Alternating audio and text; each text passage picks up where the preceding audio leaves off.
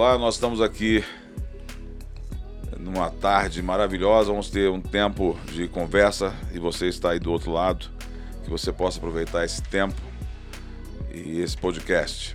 Hoje nós vamos conversar sobre a atuação social e política evangélica de uma maneira geral no Brasil, mas principalmente aqui em Brasília e vamos falar também sobre a questão fundiária das igrejas e nós chamamos aqui é, que é realmente o, a ponta aqui da lei que, que foi instituída aqui dentro do Distrito Federal, Bispo Renato, que atualmente é administrador ali de Taguatinga. E eu vou pedir até, nós estamos aqui também com o apóstolo Ezequias e pastor Felipe Liberato e eu, Luiz Carlos, pastor da igreja e bispo da igreja do Nazareno aqui no Centro-Oeste. E nós vamos é, ter um tempo de conversa é pena que você não vai poder fazer pergunta, você que está aí escutando, mas nós vamos tentar é, atingir o, o tema qual, ao qual nós nos propomos da melhor maneira possível. Eu estou aqui com o apóstolo Ezequias, ele vai fazer as apresentações é, do bispo Renato. Eu conheço o bispo Renato como bispo, né? mas ele não é só bispo, ele também tem o viés político e por isso nós o chamamos também, porque nós vamos falar um pouquinho sobre a atuação política evangélica no Brasil. Ezequias. Olá, reverendo Luiz Carlos. Uma honra estar aqui com vocês, Felipe, meu amigo, e com o nosso bispo Renato Andrade, para falar desse tema tão importante para a igreja, que é a questão fundiária, né? Entre outros assuntos que iremos tratar. Mas com certeza aqui nós estamos com o bispo Renato Andrade, que é o expert nessa lei. Na verdade, esse projeto surgiu é, há muitos anos atrás, foi levado para o, para o governo do Distrito Federal, o governo do Distrito Federal acatou, encaminhou para a Câmara Legislativa e em todo esse tempo o Bispo Renato acompanhando esse trabalho que foi realmente algo é, de grande ganho para a igreja evangélica e as demais religiões aqui na cidade. Que ganho, Zeca. Eu me lembro um tempo atrás que eu estive ali na, no Riacho Fundo, se não me engano, quando derrubaram uma igreja evangélica ali no Riacho, Riacho Fundo. E quando eu cheguei, eu estava num domingo à tarde, quando eu escutei a notícia, a igreja derrubada. Na época o governador era o Arruda, eu me lembro que ele fez uma promessa com tinta de sangue do meu coração que os templos não serão derrubados. Foi a promessa. E aí, logo no comecinho do governo, derrubam a igreja. Eu até na época disse, deixei gravado em alto e bom som, falei, a Arruda vai cair. Vai cair porque ele fez uma promessa. E ele vai cair porque agora ele mexeu com uma coisa que é, é, do, é menino do coração de Deus. E aí eu falei na época, por que, que eu falei que ele ia cair? Porque do lado havia uma igreja católica na mesma situação, mas eles não derrubaram a igreja católica. Derrubaram a igrejinha lá do irmãozinho, a igrejinha independente, a igrejinha pequenininha dos crentinhos, do povinho, do Zé Povinho. Aí foram lá e derrubaram.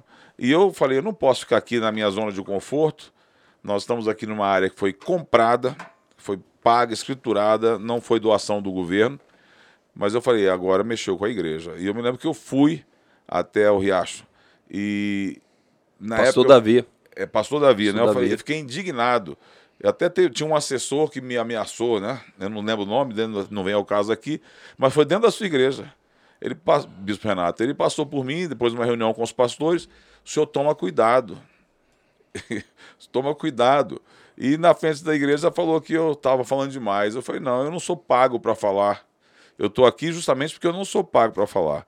Né? Eu estou aqui como um pastor evangélico e existem momentos em que nós evangélicos somos, temos que usar nosso poder de unidade. Nós somos, embora várias denominações, nós somos uma só família, uma só fé. Eu vejo ali, viu, reverendo, naquele momento ali foi um ponto crucial para o despertamento da igreja. Eu lembro que naquele dia nós fizemos até um ato profético, onde nós saímos dali, Bispo Renato, cada um falou, vamos, cada um vamos pegar uma pedra aqui desses escombros para que a gente nunca venhamos esquecer de que uma igreja foi derrubada aqui. Ficou no meu altar a pedra, eu falei, só sai do altar da minha igreja no dia que esse pastor tiver uma igreja nova. E hoje ele tem. Porque foi feita a promessa, até não, vai ser dado um outro terreno para ele. Eu falei, como é que vai ser dado? Estão fazendo promessas que não podem cumprir, como é que vai ser dado? Eu até disse para um pastor dito, entre parênteses, grande aqui da cidade, estava na política na época. Falei, meu querido, vai ser dado como? Você vai tirar do teu patrimônio para dar, pastor? Ah, o, o GDF pode fazer? Pode, mas nós não queremos só promessa, vai ficar no altar. E eu disse, olha, a minha igreja foi a primeira vez que eu manifestei politicamente. Aqui nessa igreja ninguém vota em Arruda. Arruda comprou uma briga. E eu ia para o púlpito, eu nunca tinha feito isso na minha vida. Tomar uma posição para A ou para B. E ali eu comecei. E triste, porque o Arruda cresceu dentro da casa do meu tio. Aí a gente vê família, a, né? a importância, reverendo, de nós termos nossos representantes dentro da Câmara Legislativa e totalmente a igreja envolvida com a questão política. Porque foi daí que surgiu todas essas questões. O bispo levantou essa bandeira muito bem levantada, nos trouxe é, um alívio. Hoje, hoje o governo atual, é, o bispo tem essa estatística melhor, mas já entregou várias escrituras de igrejas públicas. Só uma perguntinha, bispo. O senhor nunca ouviu falar que igreja e Estado tem que andar separado, que pastor que é pastor não pode se meter com política? Porque eu, eu sou de um tempo, você já tem cabeça branca, já está perto da minha idade, que a gente ouvia muito isso, né? Pastor não pode para política, porque pastor é pastor. Política é política. Como é que o irmão entrou na política sendo pastor? Pastor Luiz Carlos, apóstolo Ezequias, pastor Felipe e aqueles que ouvem agora essa nossa conversa. Até voltando um pouquinho atrás, a igreja era a Igreja Batista Gera Vida, é a Igreja Batista Gera Vida, o pastor Davi, no Riacho Fundo, Coincidência ou não, naquela época era administrador do Riachundo, só que do 2. Quando derrubou o templo, eu fui até o Buritinga, onde era o Buritinga, falar com a Ruda. Ele estava transtornado e disse que derrubaria mais 150 templos. E conversando com ele, ali nasceu a ideia de criar a lei de regularização dos templos. Determinou então que eu, então, é, presidente da, da, da Terra Cap, doutor Antônio Gomes começasse a construir esse projeto de lei que fosse enviado à Câmara Legislativa, que transformou na Lei 806. Então, esta perguntou como eu entrei. A ideia, na realidade, quando eu entrei, era para resolver o problema da nossa denominação. Certo. A partir dali surgiu esse fato é, da Igreja Batista Gera Vida, é, anteriormente, eu já tinha concorrido ao cargo de deputado distrital, era, era, naquela época derrubou, foi meu primeiro mandato, eu estava administrador do Riacho Fundo, depois que há seis meses reassumiu o mandato na Câmara, e ali foi construído de fato e aprovada a Lei 806, que regulariza os tempos religiosos. Então há uma, há uma inversão de valores em ser pastor e estar na política? Não, Há pastores que são médicos, advogados, engenheiros, arquitetos, professores, inúmeras profissões. Em estar na política, não vai atrapalhar aquilo que você tem como vocação sacerdotal de estar no templo. Então, uma coisa não interfere na outra. E mais ainda, nós ouvimos sim que a política era do diabo. Nós ouvimos que não, não deveríamos nos envolver em relação a isso, mas é uma cultura que vem de fora do, do país para cá. O tempo todo a igreja entregou na mão das pessoas que não deveriam as decisões políticas do país, sem se esquecer que já na reforma protestante, Lutero foi protegido pelos príncipes. Tantas coisas aconteceu de lá para cá que veio trazendo mudanças. As, as, as principais universidades do mundo começou a partir de interesse, a partir da reforma, que veio trazer toda essa diferença que chegou até nós. Na realidade, a igreja sempre teve uma participação política. Bem, começa na Bíblia essa participação política chegou até nossos dias. Sabe por que, que as igrejas no Brasil não têm o hábito de ter cruz na frente? Você sabe, Zequias? É, eu, não, eu não vou me arriscar, não. Historicamente, porque você vai à Europa, você vai aos Estados Unidos, as igrejas com cruz, até com, com imagens, assim, não, não santos, mas em algumas tem até decoração em mosaicos de, de, de vitral de igreja, com cenas da Bíblia. É porque a Igreja Católica proibiu os evangélicos no começo do, do final do século XIX. Os ingleses foram permitidos, aí foi permitido entrar com igrejas protestantes no Brasil, mas eles não poderiam ter nenhuma indicação na fachada para que nenhum católico desavisado entrasse numa igreja protestante pensando que era igreja católica. E aí entrou a cultura de que nós, evangélicos, não temos nem cruz. Muitas igrejas são avessas até a cruz, mas no Brasil, a mesma denominação lá fora, você vai encontrar ela com cruz. Coisas que entram. Eu estou falando isso por causa do, da questão do humanismo. Né? O humanismo, eu, eu, eu vou à Europa sempre e eu falo, a Europa perdeu, a igreja europeia está morta, ela perdeu o brilho dela, mas não perdeu, não, e o islamismo está crescendo de forma terrível. Mas não é o islamismo que está crescendo na Europa, ele está tomando um espaço vazio que a igreja deixou. deixou. A igreja perdeu para o humanismo, para a secularização. E a questão da política. Né? É, eu sei que. Eu, por exemplo, tenho uma vocação clara. Né? Eu, eu, tenho, eu sou empresário, não, não, nunca tive interesse de ir para a política. Fui convidado para a política. É interessante, minha primeira igreja, eu fui convidado para fazer parte da juventude do PT. Eu era petista, bispo. Mas já Deus pensou? já libertou. Misericórdia. É, é, isso é igual torcedor de time, né? Eu já fui torcedor aguerrido de time. Eu, eu, é claro que eu, que eu não sou hoje torcedor aguerrido, mas eu gosto do Fluminense, né? Mas. Melhor do que ser flamenguista. Melhor, melhor. Com certeza. mas Com eu me lembro que um dia, adolescente, eu e meu irmão saímos no tapa por causa de um jogo de Fla-Flu. E depois do jogo. Eduardo? Eu e Humberto. Humberto Flamenguista e eu Fluminense, um ano só de diferença. A porrada comeu dentro de casa, porque eu comecei a provocar, um provocando o outro. E eu me lembro que trocamos socos. Pouco tempo depois sai no jornal Renato Gaúcho com outros lá no clube, os flamenguistas, tudo, tudo festejando. Eu, e olhei para meu irmão e falei: Nós somos dois trouxas. Porque eles estão ganhando dinheiro para correr atrás da bola e a gente está trocando tapa por causa de bola. A partir dali, eu me converti, nunca mais torci. Eu, hoje, eu falava com uma moça aqui na igreja, eu perdi muitos membros da igreja. Porque aqui, essa região central aqui, você tem muita gente de esquerda. esquerda é. né? E eu, ah, no governo da, da na, na, última candidatura agora do Bolsonaro. Hollenberg eu... também, né? A gente tem muito problema aqui, né? Muito, muito. Muito problema aqui nessa região. Eu me lembro que eu fui para o púlpito e eu disse: não votem em nenhum partido de esquerda. Nenhum partido de esquerda. Hoje nós temos aqui um quadro é interessante. Nós temos. É, foi feito um levantamento aí dos deputados. É, na a bancada nossa, eu não sei se isso aqui está atualizado, mas há, há pouco tempo atrás nós tínhamos 11 deputados na bancada evangélica, estou falando só da bancada evangélica, 11 deputados da bancada evangélica de direita. A hoje falar ah, os evangélicos são de direita. Não, os evangélicos não são de direita. Eu falo que eles são talvez de direito. Nós queremos o que é direito. Mas 11 na bancada evangélica de direita. Temos aqui 22 que são de centro-direita. Temos 16 de centro-esquerda. Então, 16 de centro-esquerda. Hoje o peso da balança foi para essa direção, e zero na esquerda, que seria aí PC, PCdoB, esses partidos é, declaradamente de esquerda. Mas há pouco tempo atrás os evangélicos estavam muito à esquerda. E aqui nessa área central de Brasília, e eu fui para o púlpito dizer: olha, não votem nenhuma, em nenhuma agenda de esquerda. E eu estava conversando, né? O PT ele conseguiu fazer a maior proeza. que Eu, tava, eu, não, eu falava, é impossível o que a Igreja Católica quer, que os evangélicos, nós somos chamados de padres rebeldes, né? É assim que a Igreja Católica se refere aos pastores, padres rebeldes. Eles acreditam que um dia a Inquisição vai, a, a, a reforma vai ser desfeita, né? E a Igreja vai se unir toda de novo debaixo do Vaticano.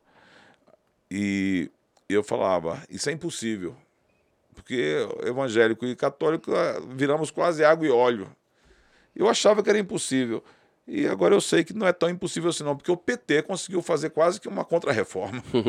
Uniu padres e pastores, nós passamos a ter um discurso muito parecido, porque nas coisas basilares, nas, nos pilares, nós temos muito mais em comum.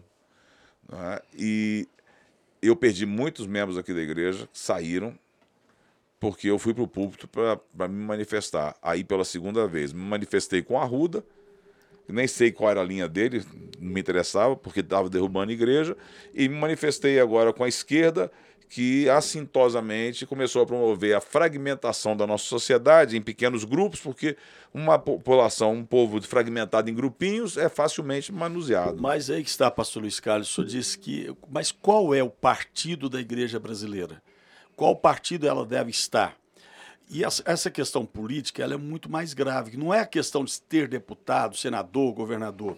Quantos ministros do Supremo a igreja tem? Ou do STJ a igreja tem? Qual é a participação da igreja na tomada de decisões, no poder legislativo, executivo e judiciário? Praticamente é quase nulo, porque a igreja se afastou dessa, dessa posição de tomada de, de decisões ao longo dos anos, dizendo que a política era do diabo, entregou literalmente na, na mão do diabo. Tanto é, quando o senhor falou da esquerda brasileira, ela acabou com a família brasileira quem votou o aborto não foi o Congresso, foi o Supremo Tribunal Federal. Hoje o nosso Supremo, ele legisla quando deveria ser apenas, uhum. apenas Câmara e Senado, porque entregamos a isso. Tá ok. Então tá bom, vamos para o Senado. Qual deputado ou qual o ministro do Supremo tem a tendência cristã, evangélica? Não tem. Eu ouvi foi um ministro Barroso cumprimentando o movimento LGBT, mas não é o problema não é cumprimentar, é que nós estamos tendo sucesso. Quando ele se coloca ali uhum. dizendo nós, eu pensei, será que o ministro também é gay? Eu não sei. Mas eu fiquei realmente chocado com a, a tomada de uma posição daqueles que deveriam estar primando por cuidar da nossa Constituição. Eles não estão. É aquilo que, que a Bíblia diz, né? O, o, o governo do ímpio e o governo do justo. Né? E nós devemos, como justos, trabalhar pelo bem do outro pelo bem da sociedade. Mas guardar a Constituição, pastor Luiz Carlos, é o dever do Supremo Tribunal Federal. Mas vejamos aqui, não está em debate o caso desse deputado que está preso, as bobagens que ele disse. Disse inúmeras bobagens que não se deve dizer. Foi Mas desrespeitoso, né? Foi desrespeitoso a, a, um dos poderes da República. Mas, por outro lado, guardar a Constituição ao mandar prender esse deputado? Não, rasgar a Constituição. A minha impressão é essa. Eu sei que o senhor é também é da área do direito, não é isso? Sim, eu sou advogado. Eu não sou advogado, eu sou, cheguei a ser um simples estudante de direito, mas eu fico chocado. Rasgaram? É isso. A, a, a, o, o deputado, no caso, não importa quem seja ele, ele tem imunidade por aquilo que ele fala, pelas ações dele. Claro, desde que ele não esteja praticando um crime. Qual o crime dele? Se ele pode falar o que ele quiser. E é simples isso. O mesmo Alexandre, o ministro Alexandre, circulou um vídeo, se verdadeiro ou não, que ele também falou mal do Supremo. Ele seria preso? Hoje é fácil falar mal dos políticos. Vamos pegar o presidente Bolsonaro. É, todo mundo fala mal dele. Vai se prender todo mundo que fala mal dele ou prender todo mundo que fala mal dos políticos? O Supremo é intocável se o Supremo é intocável, deveria ser também o, Poder Legislativo e também o Poder Executivo, os membros do Poder Executivo. Mas no momento que nós estamos exercendo uma função pública, todos nós, não importa quem sejamos, estamos, nós não estamos imunes às críticas. E elas devem vir. A gente não pode discutir a, a, a pessoa mas as posições, as ideias que elas defendem. Então o ministro Supremo está ali para defender literalmente a Constituição. Não é o meu ponto de vista, é a Constituição. Nós poderíamos falar de maneira elegante que eles, com a posição deles, ao meu ver, quebraram a ética. A ética da função deles. A palavra ética tem um sinônimo bem interessante: moral. Eu estava falando outro dia, eu falei, o problema em Brasília é que nós temos hoje Alexandre e os imorais. Talvez eu seja preso só por essa declaração, porque está perigoso. Mas você falar Alexandre e os imorais, por que imorais? Porque estão quebrando o decoro, a ética da própria função que eles deveriam estar guardando ao trazer para os seus próprios interesses.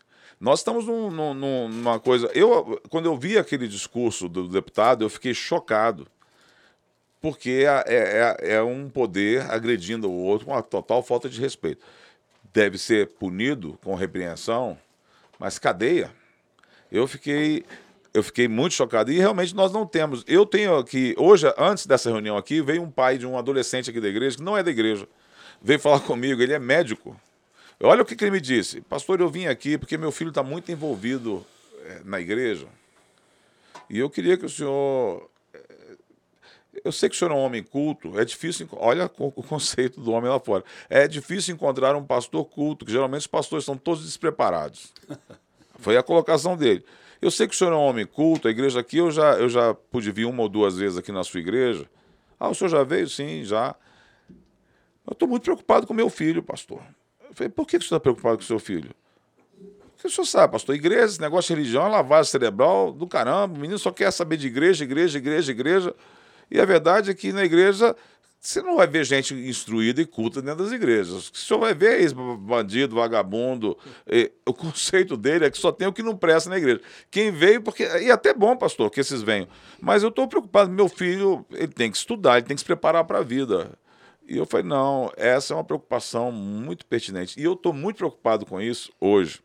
Eu não sei como é que está lá, Zeca, a sua igreja lá na Ceilândia, né? Sim.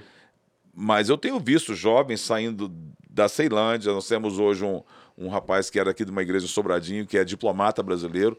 Esse peso da igreja não é só a questão da política, em toda a sociedade, nós precisamos tomar posição. E posição sendo excelente. Não é isso, Felipe? O pastor Felipe ele tem uma formação em ciência política. É, eu sou teólogo. Sim. E sou cientista político. Né? É... E um dos motivos que eu fui fazer o curso de ciência, primeiro porque eu já gosto de política, sempre gostei de política, do debate político, é, mas também eu acho que é, é muito importante para os pastores serem preparados. Até pela nossa formação nazarena, é, um pastor nazareno sem formação não pode ser pastor nazareno. Então, eu, eu acho sempre, eu sempre achei muito importante estudar.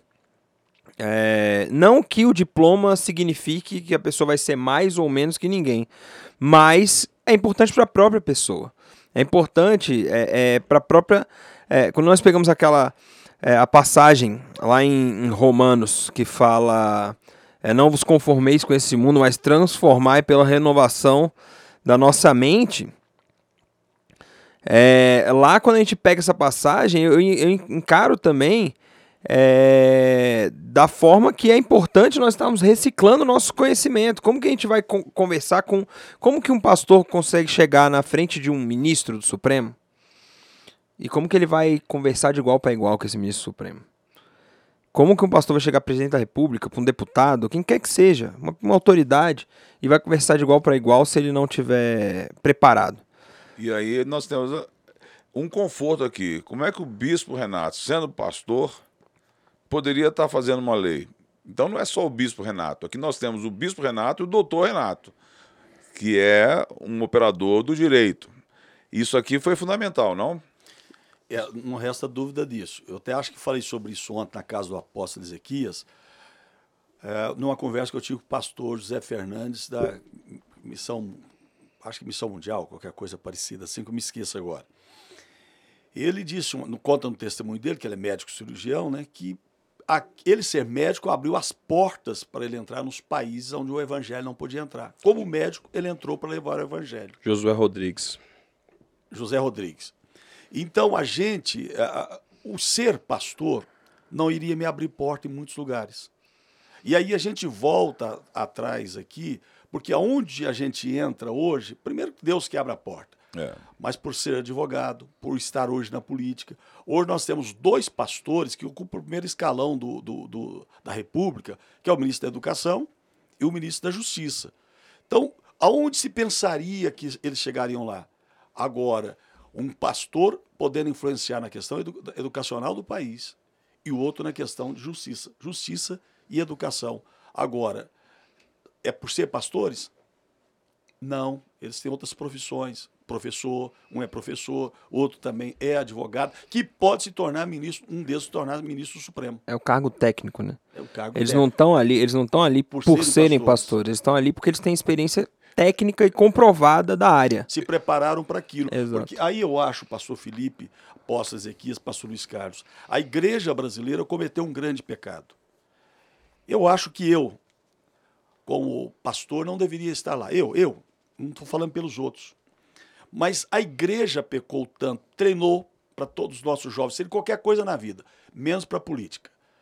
E é aqui que nós decidimos as questões sociais e na política. As questões morais Exatamente. do país é na política. E nós esquecemos de fazer isso ao longo dos anos. Nós não treinamos e não preparamos os nossos jovens para ser um ministro supremo, para ser um, um, um, deputado, um senador, para ocupar um espaço como esse. E eu acho que a igreja falhou ao longo dos anos continua falhando, porque hoje falar em que vai ser político dentro da igreja, qual pai gostaria que o filho fosse político? É, é complicado. É, esse, esse, esse vácuo aí, não só na política, mas com, em várias esferas aí da, que a gente ministra muito essa questão até é, o apóstolo Fernando Guiller, que faleceu esse dia de Covid, escreveu um livro, Os Sete Montes, que fala exatamente sobre todas essas esferas. E eu vejo como uma política a principal delas, porque a política hoje, ela é de lá que saem todas as leis, todas as normas, todas as regras. E se nós não tivermos envolvido no meio, e aqui vem esses dois ministros que nós temos hoje que são pastores, mas são técnicos, eles são técnicos, mas são homens que temem ao Senhor e que jamais irão fazer uma lei ou aprovar qualquer situação que venha de encontro aos nossos princípios e à família.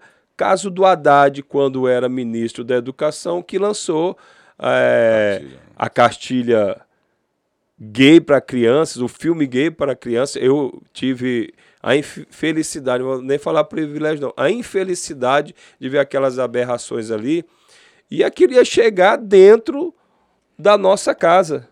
Se não fosse? A, o, o, os homens de Deus, técnicos, que sabia como combater aquilo, como parar aquela situação e que trouxe uma revolução no Brasil. Mas está chegando, eles, o, o, movimento, agora nós falamos um pouquinho de movimento LGBT, eles estão organizadíssimos no mundo. Eu estava assistindo aquela série de televisão, Jornada nas Estrelas, Discovery, eu fiquei chocado com a pregação dentro daquele, daquele programa. Eu sou psicanalista clínico e a minha área de concentração é inversão de objeto, sexualidade. Então, é, 80% dos meus pacientes minha, durante a minha carreira, hoje eu estou clinicando bem menos porque a igreja cresceu, eu tive que ir recuando. Mas 80% dos meus pacientes no meu histórico, homossexuais, gays e lésbicas. Eu não gosto nem do termo homossexual. Né? Eu gosto do termo inversão. E eu falo, não é doença. É só comportamento. Então, é só neurose. E só é neurótico quem é normal. Então, não é uma doença pessoal, ah, ser gay, ou ser gay é ser gay como ser um cara explosivo, como ser um, um cara com qualquer área de neurose, que é uma sensação sem explicação. Eu não sei por que eu sinto. Eu também nunca tratei é, questão de tirar, de deixar de ser ou não homossexual. Eu trato sempre angústia, depressão, é, sensações de morte, suicídio, algumas coisas que é muito, muito mais comum. Não sei se vocês sabem, oito os homossexuais têm um índice de suicídio oito vezes maior do que os héteros. Por pressões internas e pressões dentro da sociedade. É uma coisa difícil. Mas, ah, eu falo, a articulação está muito forte. Muito forte, em todos os níveis. Dentro da, da, da esfera da igreja, hoje eu tenho que. A maior pregação da igreja hoje para o homem, eu pregava outro dia aqui na igreja e falei: os homens estão com vergonha de ser homem. Ficou feio ser homem na, na, em, em, nossa sociedade. Tamanho bombardeio. Né? O, o movimento feminista que nasceu legítimo, mas foi empossado por bandeiras, é, muitas vezes de esquerda. Na realidade, é um movimento legítimo quando procura é, espaço de direito. Eu falo, hoje a igreja tem que se, se reavaliar em todos os sentidos. O que, que nós estamos pregando? Qual é o papel do homem dentro da sociedade? Eu falo, o cristianismo não é machista. O nosso machismo não vem do, do Cristo. Nosso machismo não vem da Bíblia, nosso machismo vem da nossa cultura romana. O Império Romano, sim, era machista. E, aliás, era não só machista, como o primeiro filho levava tudo. Nós temos que nos re reavaliar em tudo. Eu lembro um dia que eu cheguei para você e disse, Zeca, não vá para política, lembra? Sim, claro. E algumas pessoas falaram, é, pastor, ele está errado em ser político. Eu falei, não estou falando que o Zeca não é para política, não é por isso não. Eu estava fazendo uma leitura do momento da igreja. Só isso. Eu falei, Zeca, se a igreja está precisando de uma atenção, senão você perde lá e perde cá. E eu falo, a prioridade número um é só essa. Não sou contra a política. Tem vocação, tem que ter o porquê. É um chamado, porque nós vamos precisar de homens lá. Eu fico aqui, bispo, é, muito, muito sensibilizado e também vou confessar, existe ainda, apesar de todas as conversas, uma ignorância terrível quanto aos direitos em cima da lei, dentro e fora do estado. Vou dar só um exemplo. Eu comprei uma área lá na Ceilândia. Nós compramos uma área numa rua comercial, um terreno. Infelizmente, isso eu estou gravando isso aqui hoje. Infelizmente, a minha igreja foi certinha demais. A nossa igreja está aqui desde 1960. Meu pai veio para cá no começo de Brasília. Meu pai é o primeiro pastor nazareno no Brasil, da minha denominação. Está com 98 anos. Nunca invadimos terreno. Nunca entramos em área que não fossem áreas compradas ou no começo doadas. Perdemos área aqui em Brasília. Perdemos uma área de 117 mil metros em Sobradinho num processo que ocorreu a revelia. Infelizmente, por ignorância na época, na década de 70, porque hoje não, o governo não teria levado, porque nós teríamos recorrido mas o, lapso de tempo, até essa geração ser formada, quando eu fui para a faculdade de Direito, eu falei, rapaz, fizeram tudo errado. Processo com a revelia, pai, vocês foram notificados? Procura o pastor. Não houve nem notificação. Quando a igreja viu, já tinha corrido, transitado julgado. Uma área que foi doada pelo Juscelino Kubitschek para uma universidade nazarena. A igreja nazarena tem 40 universidades fora do, do Brasil. E eles iam trazer um polo da universidade aqui para Brasília. Quer dizer, perdeu a cidade, perdeu Perdeu todo mundo. A área foi tomada, está lá em Sobradinho, perto do estádio do Sobradinho. Hoje tem o Comper, aquela área todinha era da igreja. Nós compramos a área lá na Ceilândia. Dei o sinal de 100 mil, o terreno é 380 mil reais. Terra Cap. Entrei com o pedido de isenção do ITBI, na Secretaria de Fazenda de Brasília o que deveria levar 30 dias para uma resposta, o GDF levou 360 dias. Quatro dias antes de vir a resposta do, da, do, do governo, a Terracap suspendeu a venda, cancelou a venda, dizendo que vocês perderam a venda. E eu falei lá, como é que perdemos? Eu, todo mês eu trago aqui o protocolo que estamos esperando o governo. Ah, o senhor perdeu porque o edital dizia que o senhor tinha um prazo tal para poder fazer a apresentação da documentação, mas eu estou esperando o governo dizer que eu não pague TBI. Eu sei que nessa coisa todo o governo negou a isenção para a igreja, porque lá dizíamos que a, igreja, é, a, a Ordem dos Ministros Nazarenos, que foi em nome da nossa ordem, é uma instituição eclesiástica. Aí o, a análise veio assim: não, é para a igreja só. Eu falei, mas eclesiástica é igreja. Não, mas tinha que estar escrita a palavra igreja. Falei, você está de brincadeira comigo? Só por causa da palavra igreja, tive que mudar o estatuto para colocar uma palavra igreja, mas já tinha perdido. Aí tá. Vou no GDF, então vocês vão me devolver o dinheiro? Já que eu perdi, me devolva o dinheiro. Não, não, o dinheiro não, vai ficar retido, porque está no contrato. O senhor perdeu o dinheiro. Eu falei, não, você está de brincadeira comigo. Como é que perdi o dinheiro? Advogado em cima. O problema foi para a justiça. Quando a Terracap sentiu que estava perto de ter uma, uma posição favorável para nós, aí ela resolveu conversar. Estou falando de 2013. Isso já foi em 2017. Resolveu chamar para uma conversa. Eu falei: não, agora eu não quero conversar, não, vou esperar o parecer do juiz. 2018, se o senhor desistir da causa, nós é, retomamos aqui a venda. É meu advogado, o senhor não vai desistir. Eu falei, eu sei que se eu desistir, eu não posso entrar de novo. Eu estou me entregando nas mãos do, da Terracap. Conclusão. Eu falei, olha, vamos resolver o assunto? Eu vou.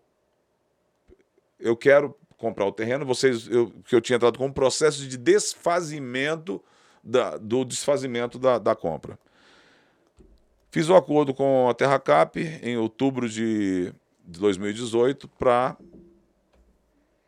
fechar o negócio. Quando eu comprei era 383 mil reais o imóvel, eu tinha dado 100 mil para parcelar o resto. Aí a Terra Cap, não, mas o senhor tem que há de ver que o senhor tem que corrigir o dinheiro, porque o senhor já está lá ocupando a área há tantos anos, não pagou aluguel e tal, tal, tal, blá, blá, blá. Eu falei, olha, não tem lógica.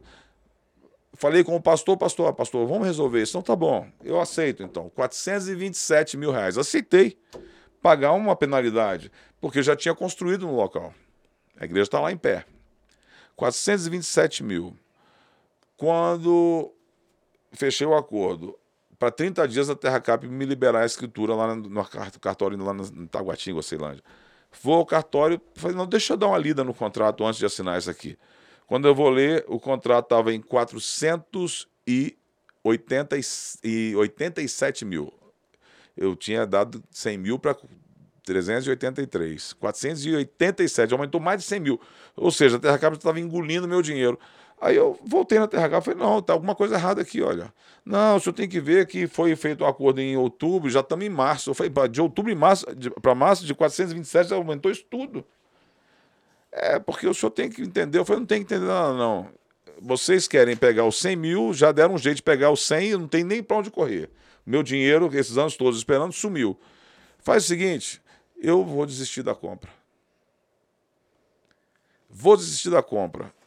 E errado, estou eu, falei com o advogado da Terra Cap. O senhor sabe por que, que eu estou errado? Porque se o senhor olhar no satélite, nós já estávamos na área lá em 2000 e bolinha. E tem uma lei, não lembro qual é o número da lei, doutor, ou, ou ah, bispo. Regulariza os tempos? Aquela lei que pode retroagir o valor para 2000 e pouquinho, que agora acho que mudou, né? Para 2006. 2006. Se você olhar lá, em 2004 nós já estávamos na área. O terreno do lado da loja era aluguel nosso e já tinha uma construção dentro do terreno ali. Nós estávamos com aquela área ocupada, mas não, nós resolvemos comprar a área. Eu vou desistir e agora eu quero voltar e vou evocar a lei. Estou esperando sair a posição da justiça, que agora estão brigando para desfazer, para eu poder entrar com o pedido da lei que agora mudou, né? nessa lei agora aumentaram, acho que dilataram o prazo, não foi? Uma coisa assim? Vai ser votado agora, vai para 360 meses. E olha o que acontece. Eu estou com o dinheiro parado lá desde 2013. Vou pedir a correção do dinheiro. O servidor público ainda me gera um problema para o governo, porque uma pessoa que estava numa área querendo pagar, abrindo mão de uma lei que veio depois, né? Que eu agora vou querer receber corrigido. Ou seja, eu acho que eu vou levar o terreno pelos 100 mil. Nem pelos 180, que seria o valor da época porque a correção vai me passar disso. Então, a desinformação dentro e fora do Estado. Agora, eu, como pastor, falei com o advogado, é, me arrependi porque eu devia ter invadido mais áreas. Aí ele falou assim: ó, é, eu não estou falando nada para o senhor oficialmente. Esse oficialmente, invada mesmo.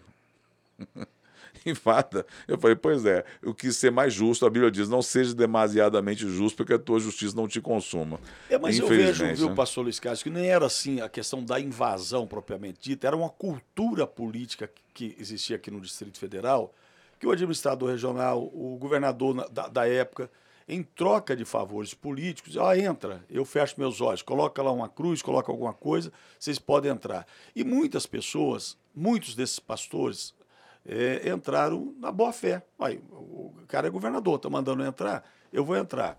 É, nunca para especulação, porque foram evangélicos, católicos, de outras religiões. Foi por isso que foi criado um fórum religioso em 88, se não me falha a memória, coisa parecida, em que, na época, era o presidente do Conselho de Pastores, eu, o, o, o arcebispo de Brasília, o presidente da Federação Espírita, criamos esse fórum religioso que existe até hoje, só que hoje mais composto por advogados, e que a partir daí deu o direito, quantos anos, 20, 30 anos depois, o direito à regularização desses imóveis, porque entraram com um ADIM junto ao TJDF, que foi derrubada essa ADIM, porque o Ministério Público entendia que as igrejas não, não, não podiam é, adquirir esses terrenos. Então foi uma luta de anos para tentar regularizar uma questão de boa-fé da grande maioria desses pastores. Eu acho que a igreja de Nazaré não errou. O certo é comprar, porque a igreja não precisa de favores do Estado. A igreja precisa que a lei seja cumprida para todos, sem distinção de um ou para outro. Agora, o Estado não consegue fazer o que a igreja faz, que é a evangelização. O Estado não consegue manter creches, orfanatos, manter asilos. O que a igreja faz a Igreja Nazarena, a Igreja Batista, tantas outras, mantém as, a, as universidades, escolas, que isso tudo luta pelo meio ambiente, essa luta sempre foi da igreja. A igreja sempre teve essas lutas históricas ao longo dos anos. Que nós fomos perdendo isso. Nós não queremos privilégios, mas também não queremos que ninguém tenha privilégios que a lei seja de fato igual para todas. todos, Por né? que, que a Igreja Católica tem os principais templos no centro das principais cidades? E a Igreja Evangélica tem que ficar com a periferia? O senhor sabe quem é que leva a maior verba federal?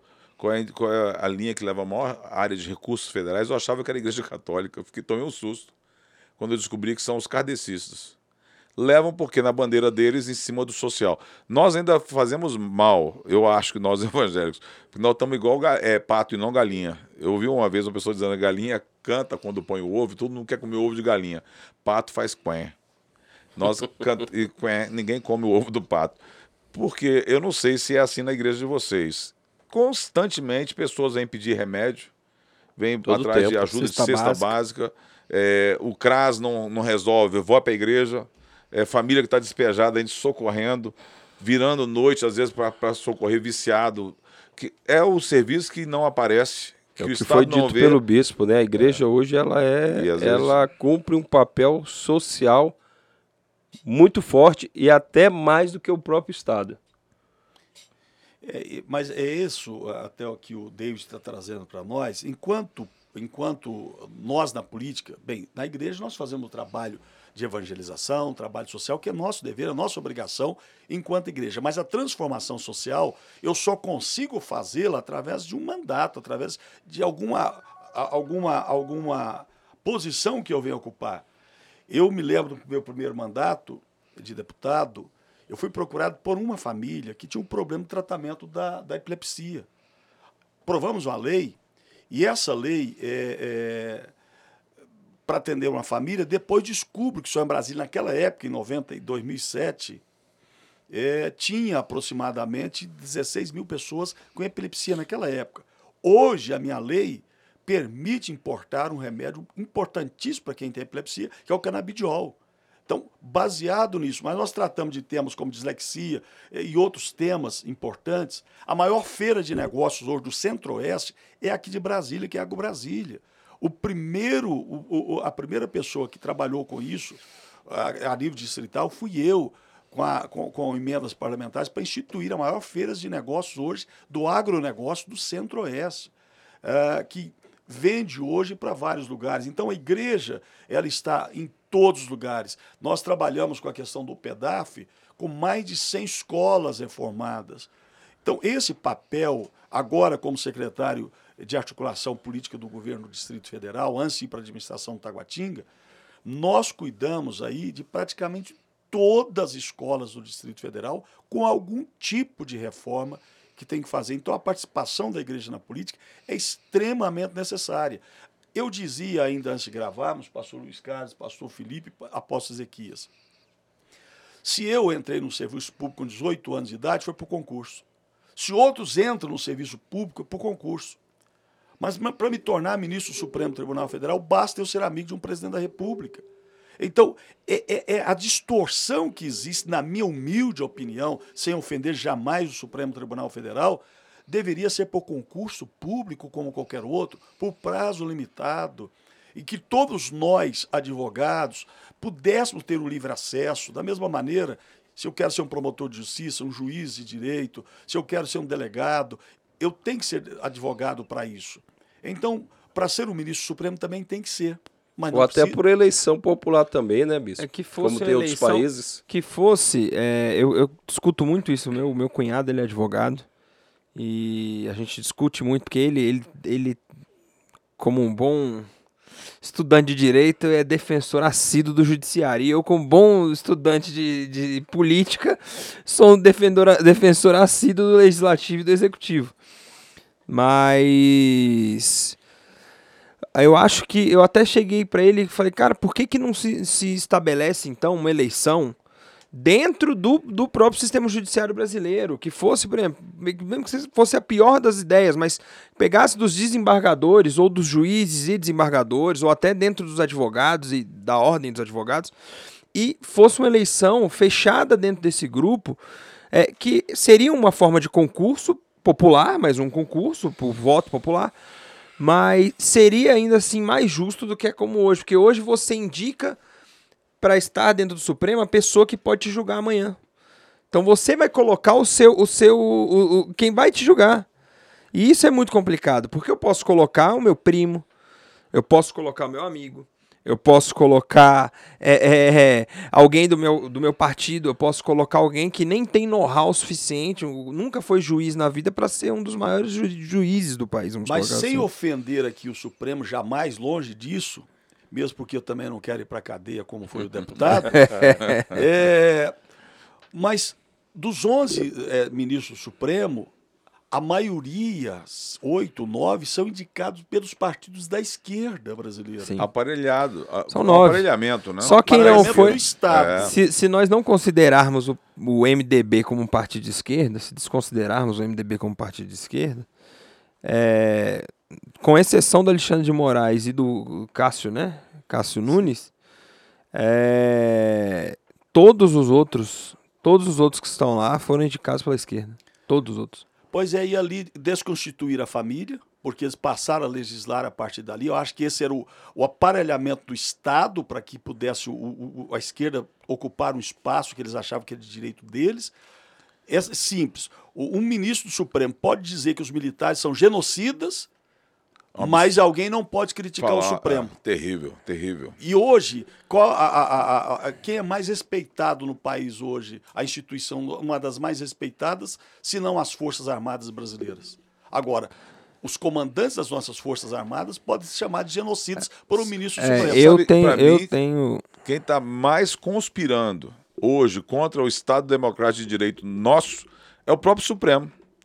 Porque já existe no meio da sociedade uma, uma vontade. Eu escuto isso a torta direita. Por que, que os militares não dão logo um, um fim nisso e derrubam essa carnalhada? É, existe um... Aí eu falo, meu Deus, não é isso aí não. Peraí, não, cê, é, é ignorância histórica, é voltar. A gente não pode voltar para o que já foi.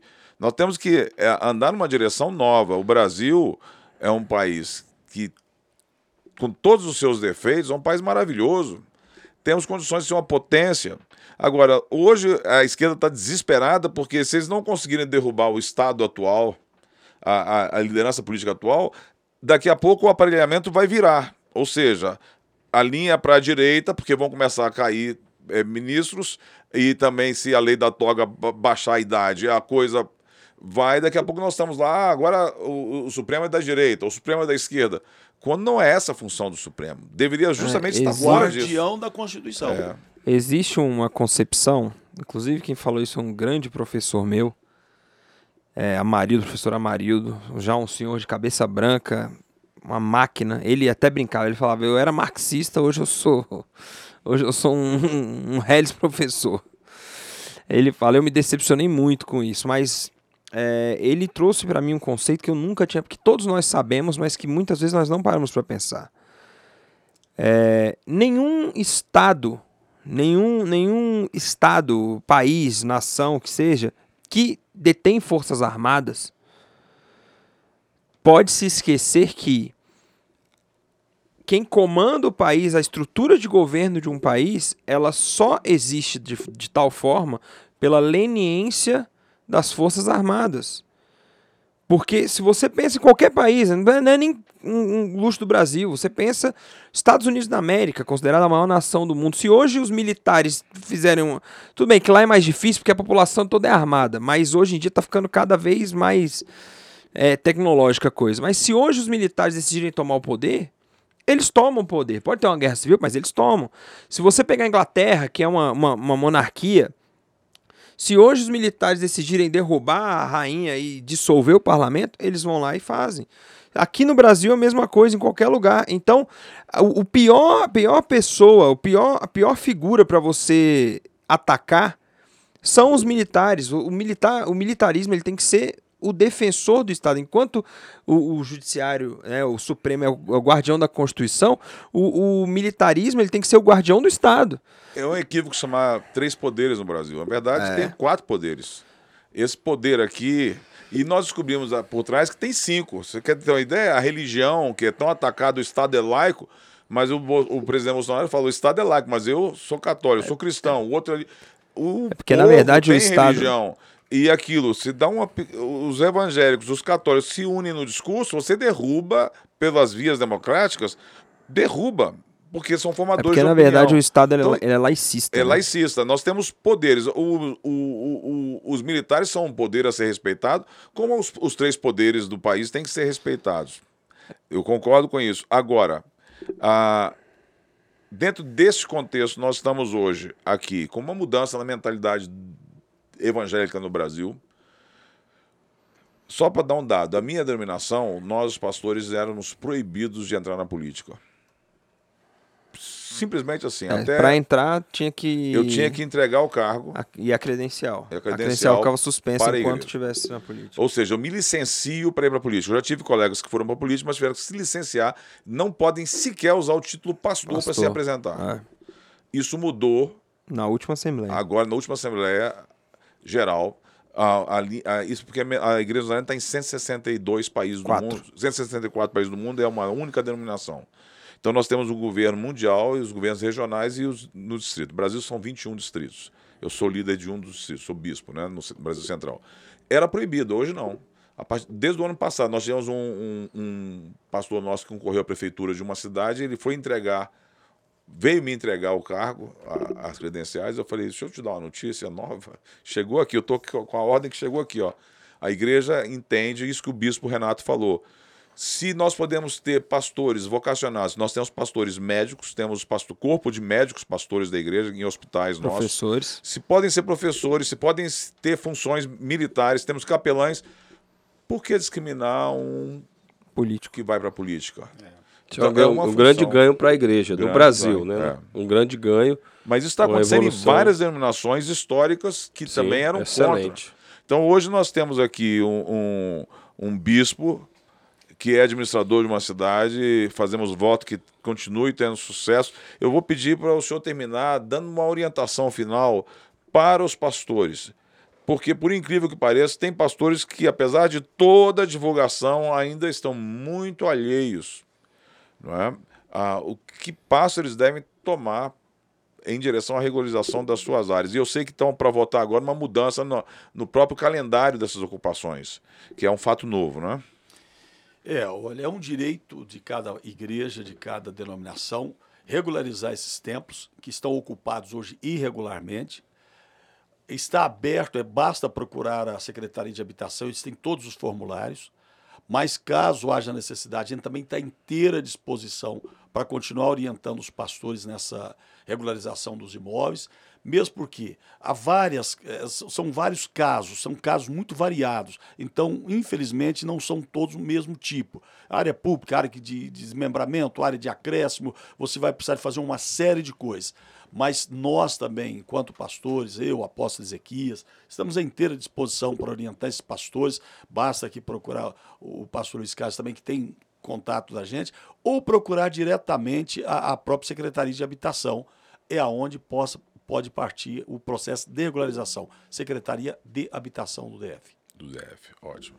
Ezequias, considerações finais. Quero agradecer, reverendo Luiz Carlos, eh, por essa oportunidade de estarmos aqui falando, né? E, e alcançar esse público que com certeza tem muitas dúvidas e como o bispo disse, nós estamos eh, aí à disposição. Tá? Nós te- temos o know-how para isso, como o bispo falou, são situações diferentes, são mais de, de oito anexos que a lei tem, e cada anexo trata de uma, de, de uma determinada área, mas a gente conhece os caminhos, sabe como fazer e estamos à disposição aí. Muito obrigado pelo convite, estamos à disposição.